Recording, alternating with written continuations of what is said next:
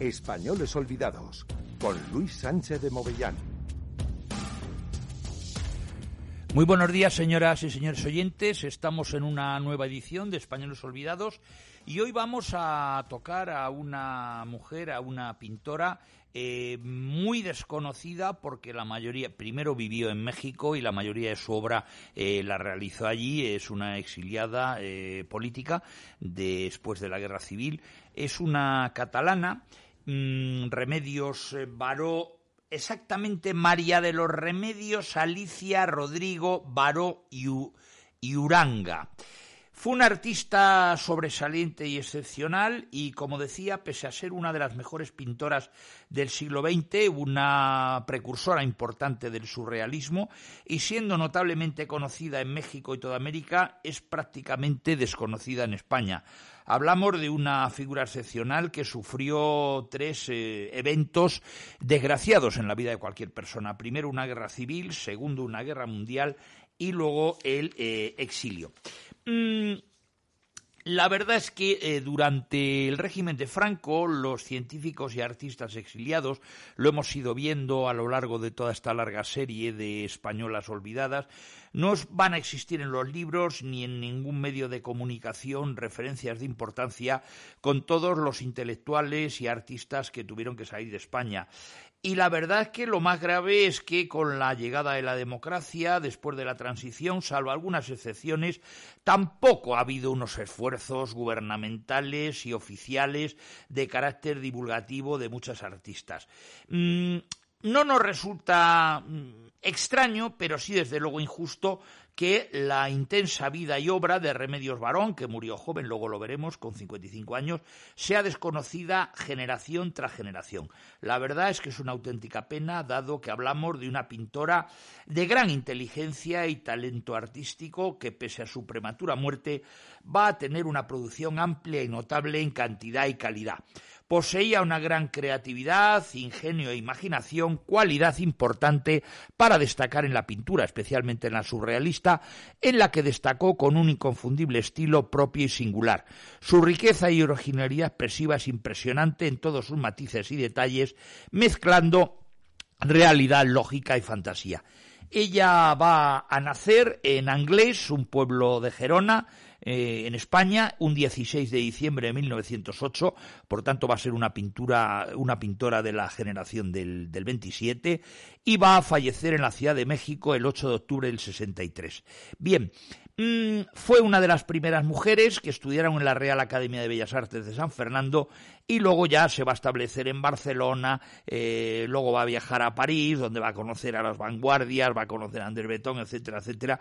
Y la verdad es que luego ya, después de ese viaje a París, nunca más va a regresar a España porque después de una serie de contingencias eh, para huir de la eh, Alemania, perdón, de la Francia ocupada, etcétera, etcétera, va a ir a México. Y luego una un matiz que sí quería decir, que contrariamente a lo que se cree y ha dado mucha gente por sentado, Remedios Varo nunca adquirió la nacionalidad mexicana, conservando su nacionalidad española, aunque es verdad que jamás quiso regresar a su tierra natal, a diferencia de su amiga, luego la veremos, Leonora Carrington, quien sí se nacionalidad en el país eh, azteca.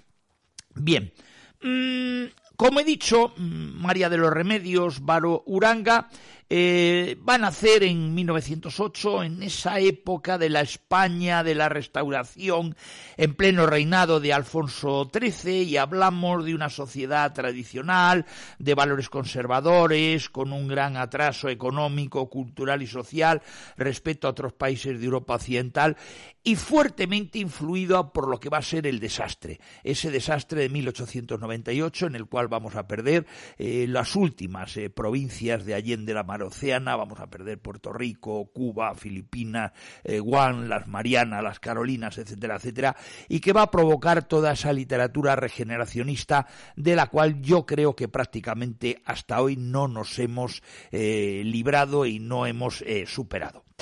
Eh, Remedios Baró tuvo una hermana con una muerte temprana, sus otros dos hermanos fueron Rodrigo y Luis, su madre era doña Ignacia Urande, era una ama de casa de origen vasco, por lo que veraneaban en San Sebastián donde vivía la familia de su madre.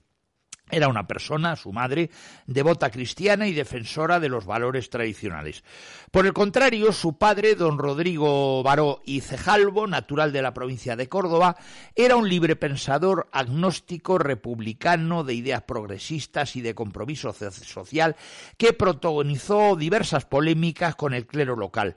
Era un hombre culto, estudioso de la mineralogía y del idioma esperanto, era ingeniero hidráulico, por lo que debido a su profesión dibujaba, diseñaba y planificaba conducciones de agua, trazaba planos, etc. Todos los estudios insisten en que enseñó y animó a Remedios a dibujar desde la infancia. Siempre estimuló el interés en la pintura en su hija, incluso dejándola utilizar instrumentos de dibujo que usaba en su trabajo. Resultaba excepcional para la época que un padre atendiera con tanto interés por la formación de una hija. En este sentido, se ha señalado que don Rodrigo ejerció una influencia de capital importancia en Remedios, quien posibilitó que creciera en un ambiente de inquietudes culturales y artísticas. Mientras su madre y abuela la enseñaba a coser, bordar o diseñar ropa, como a las niñas de su época, su padre la animaba a leer y dibujar. Parece que su infancia fue feliz y sus recuerdos más tempranos han quedado reflejados en buena parte de sus obras. No es de extrañar que en su momento Octavio Paz, el genial intelectual mexicano, asegurara que Remedios no inventa, sino que recuerda. Debido a la profesión de su padre, la familia cambió de residencia en más de una ocasión. Se trasladaron a Algeciras, Tánger y Casablanca, entre otros lugares. En 1917 se instalan en Madrid, en una vivienda de la calle Segovia, y posteriormente se mudan a la calle Manuel Cortina, en el barrio de Chamberí. En Madrid, una vez eh, más, se plasman lo diferentes que eran sus padres. Su madre la lleva a misa, mientras que visita con frecuencia el Museo del Prado con su padre. Doña Ignacia consigue que se matricule en Instituto San Isidro de Madrid, donde termina sus estudios de bachillerato, y durante esos años Remedios se interesa por avances y novedades científicas a la par que aumenta su pasión por el arte. Lee novelas de género policíaco y de autores como Julio Verne, Alejandro Dumas o Edgar Allan Poe. En una época en la que las mujeres brillaban por su ausencia en el ámbito académico y educativo, Remedios va a estudiar en la Escuela de Artes y Oficios. En la España de la Restauración y de la dictadura del Primo de Rivera existían grandes desigualdades jurídicas y sociales de género, en la que se solía mantener a las mujeres fuera del mercado y del trabajo y del sistema educativo. Esto lo hemos ido viendo a lo largo de toda esta larguísima eh, saga, al larguísimo elenco de mujeres que efectivamente unas o bien eran autodidactas o otras les costó mucho entrar en el mercado de trabajo y no digamos en la universidad. Aún así, Remedios va a destacar en sus estudios. Ojo lo que les voy a decir. A los 15 años aprobó un examen para ingresar en la Real Academia de Bellas Artes de San Fernando. Y un examen que me consta, pues yo tengo amigos eh, que son catedráticos de dibujo, ya jubilados, que hicieron la carrera de Bellas Artes y el examen de ingreso en una eh, Academia de Bellas Artes, hoy Facultad de Bellas Artes, es sumamente duro. Remedios fue una de las primeras mujeres en estudiar en esta institución creada en 1752. Me refiero a la Real Academia de Bellas Artes. Allí va a estudiar entre 1924 y 1930 y va a conocer a figuras importantes de la figura del momento, como va a ser Maruja Mayo, de la cual hablaremos en su momento, va a ser Salvador Dalí, es decir, aquí tenemos estudiando a la Limón a dos de los grandes creadores del surrealismo español, Salvador Dalí y Remedios Varo. Y también incluso va a estudiar allí quien va a ser su primer marido, Gerardo Lizárraga. Durante sus estudios realiza un curso extravoluntario sobre dibujo científico y en la academia recibió clases de Manuel Benedito y de Julio Romero de Torres, recuerden, aquel pintor cordobés que pintaba la mujer morena. Remedio se aplica, aprende y pinta retratos, paisajes y se configura una influencia en ella de artistas como el Bosco. Bien, mm, no solamente esto, sino que también el arte renacentista va a inspirar armonía, matices tonales y estructura narrativa en las pinturas de Baró. La naturaleza alegórica de gran parte del trabajo de Baró nos va a recordar especialmente las pinturas de Hieronymus Bosch y eh, algunos críticos como James Winsworth ha descrito su arte como una alegoría eh, postmoderna muy en la tradición del irrealismo. Baró también fue influenciada por estilos tan diversos como los de Francisco de Goya, el Greco, Picasso, Braque. Eh, si bien André Breton fue una influencia formativa en su comprensión del surrealismo, algunas de sus pinturas tienen un parecido asombroso con las creaciones surrealistas del moderno pintor italiano nacido en Grecia, recordemos, Giorgio de Quirico. Si bien hay una poca influencia manifiesta del arte mexicano en su trabajo, luego lo veremos, Baró y los demás surrealistas van a quedar cautivados por las fronteras aparentemente porosas entre lo maravilloso y lo real en México. La pintura de Baró eh, sirve también de inspiración eh, para algunas de las imágenes que luego muchos años después va a utilizar Madonna en el vídeo musical de su sencillo de 1995, Bedtime Story.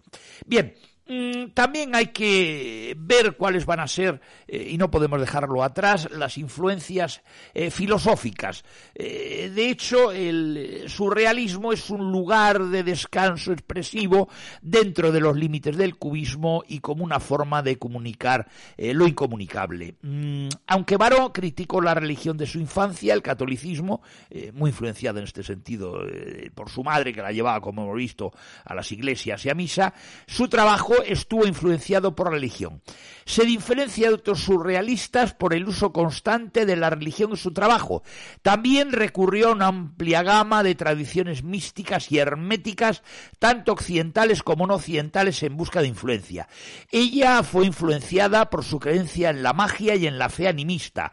Estaba muy conectada con la naturaleza y creía que había una fuerte relación entre el mundo vegetal, humano, animal y mecánico. Su creencia en las fuerzas místicas va a influir mucho en sus pinturas. Baró era consciente de la importancia de la biología, la química, la física y la botánica y pensó que deberían combinarse con otros aspectos de la vida.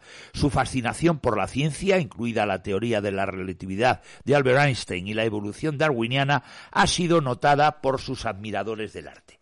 Bien, eh, en un contexto eh, sociocultural dominado por hombres, va a participar en tertulias de la residencia de estudiantes, llegando a conocer, entre otros, a Federico García Luerca o a Luis Buñuel.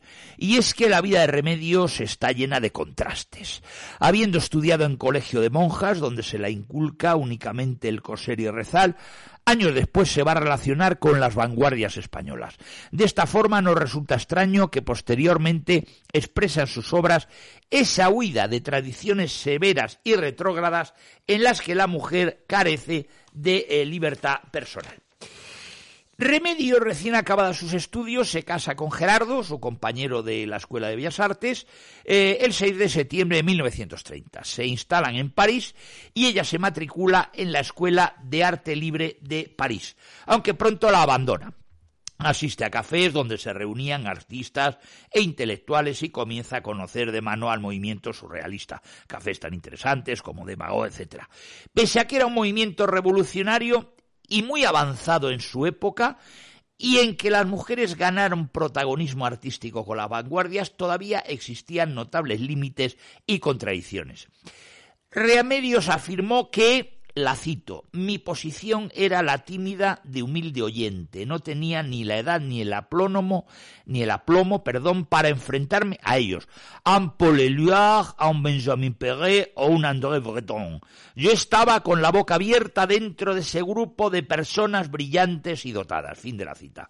Aun así terminó siendo respetada, aunque de forma quizás más lenta de lo normal, por el hecho de ser mujer. No olvidemos que algunos surrealistas consideraban a la mujer como una musa, lo cual constituía un estereotipo y rol de género adverso para Remedios y todas las mujeres.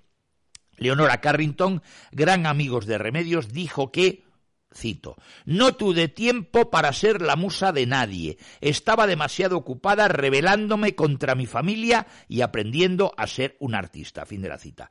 La relación entre feminismo y surrealismo ha sido estudiada y analizada por diversas historiadoras del arte feminista y, y por su parte Janet Kaplan, biógrafa de Remedios, afirma que el surrealismo regularmente excluye no solamente a Baró, sino virtualmente a todas las mujeres asociadas con el movimiento.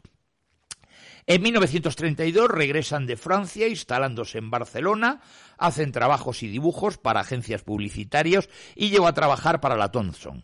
En 1935 termina su relación con el que va a ser su primer marido, Gerardo, y hasta 1937 vive en Barcelona, en un sitio muy céntrico, en la Plaza de Lesseps, y allí en 1935 va a compartir su estudio de pintura con el pintor surrealista Esteban Francés, quien fuera su amante y uno de sus compañeros creativos más importantes en su vida.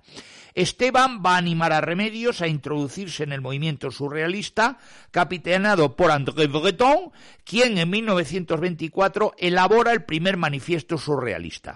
En 1935, el pintor surrealista francés Marcel Jean y Óscar Domínguez llegan a Barcelona y realizan trabajos conjuntos, los llamados cadáveres exquisitos, acercándose aún más al surrealismo. En 1936 conoce al poeta surrealista francés Benjamin Perret, una de las personas más importantes en la vida de Remedios y con quien acabará teniendo una larga relación. Ya va el tercero. El poeta surrealista Paul Éluard, a quien Remedios había conocido en Francia, presenta en Barcelona una exposición sobre Picasso organizada por la Asociación de Amigos del Arte Nuevo. Ese año se integra en el grupo logicofobista, creado en enero de 1936, que fue un movimiento vanguardista de claras influencias surrealistas y que fue presentado el 4 de mayo del 36 en Barcelona en una exposición en los sótanos de la librería Catalonia en Ronda de San Pera número 3. Se expusieron 39 obras, de las cuales tres eran de Remedios y de su compañera Maruja Mayo. Desgraciadamente no se conservan buena parte de las obras que se expusieron. La exposición tuvo cierta resonancia y tenían intenciones de presentaciones y extender el movimiento hacia Madrid y otros lugares, pero la guerra civil truncó el proyecto. Remedios comenzó una relación con Benjamin Perret, una persona con un gran compromiso social y conciencia eh, política que había estado organizando en Francia en círculos trotskistas. En Barcelona se afilia al POUM y se alista voluntario para combatir cuando empieza la guerra, llegando a pertenecer al batallón Néstor Magno de la columna de Urrutia en el frente de Turel. Por otro lado, Gerardo, su anterior pareja, trabajó como cartógrafo para el ejército republicano hasta el final de la guerra.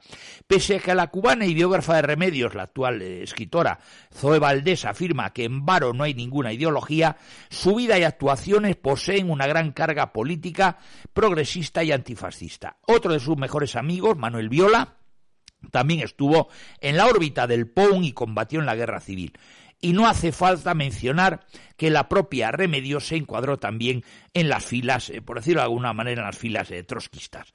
Remedios solo estuvo en España el primer año de la Guerra Civil, en 1937 vuelve a París con Benjamin Perret y parece que una de las razones la encontramos en la persecución que comenzaba a sufrir el POUM por parte del estalinismo. Recuerden cómo acaba, eh, en fin, asesinado y despellejado vivo André Unin, el líder del de, eh, trotskismo en España. De vuelta a Francia, Benjamin Perret sigue militando políticamente en la izquierda revolucionaria y trotskista y colabora en la Federación Internacional del Arte Revolucionario e Independiente. Por otro lado, las obras de Remedios comienzan a ser expuestas en eh, diversas muestras surrealistas en diferentes ciudades, como en Londres en 1937 o en la Exposición Internacional del Surrealismo en Tokio del mismo año.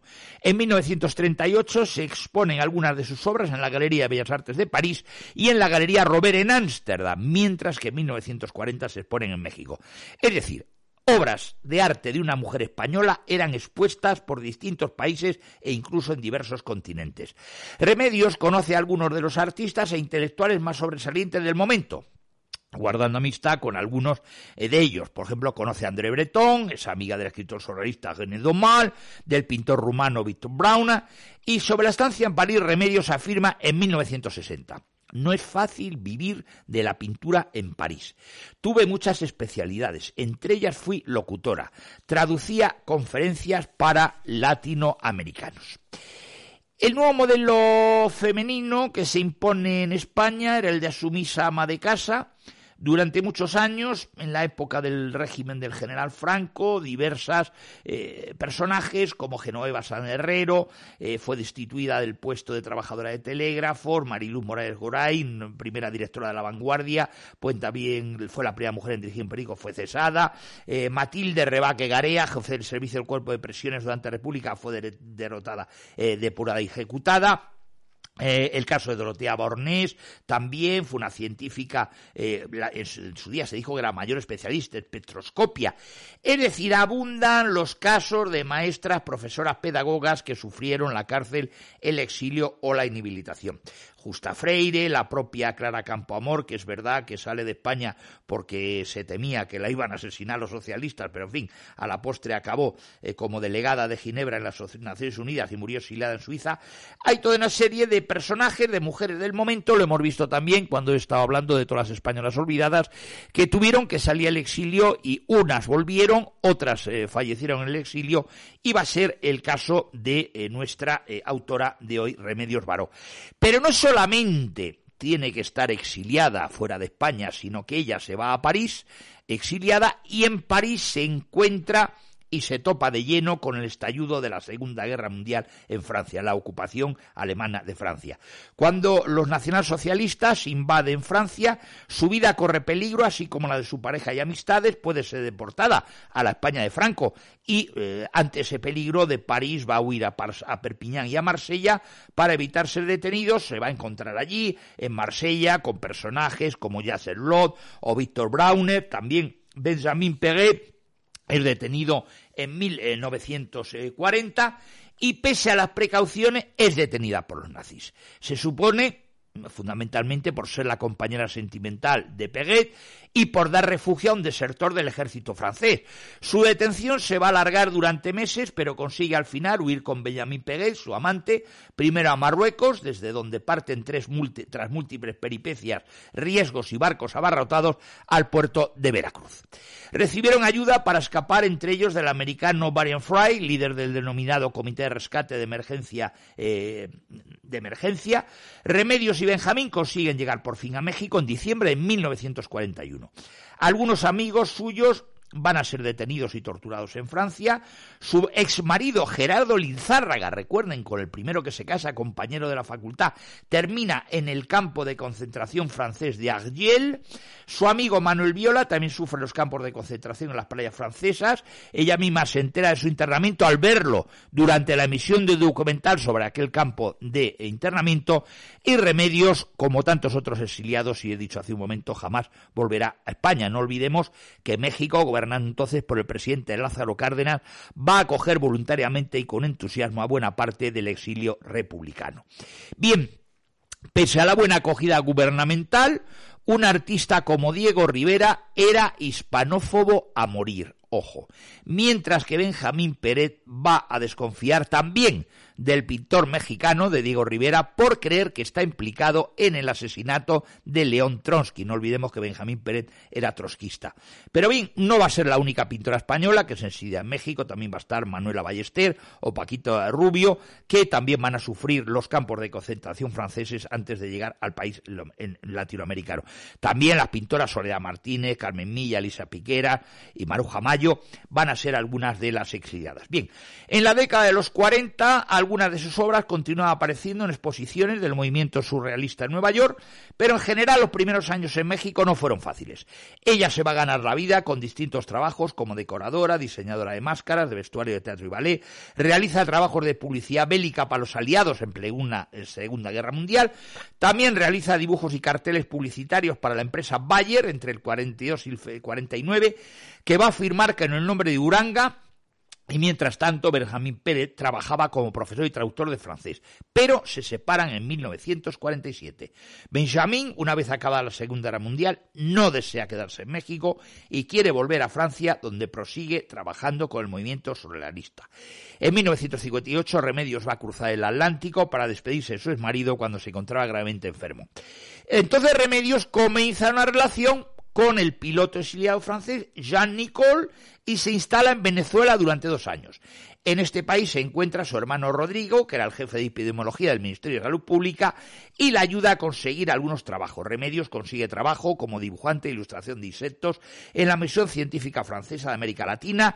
Se convierte en una ilustradora muy importante entomológica, realizando trabajos técnicos especializados, reproduciendo insectos observados mediante microscopios, especialmente los mosquitos que la trasladan la malaria. En 1949 vuelve a México definitivamente, donde va a convivir con numerosos exiliados republicanos españoles siendo su casa lugar habitual de encuentro de antiguos amigos que conoció en París y de otros intelectuales y artistas del momento.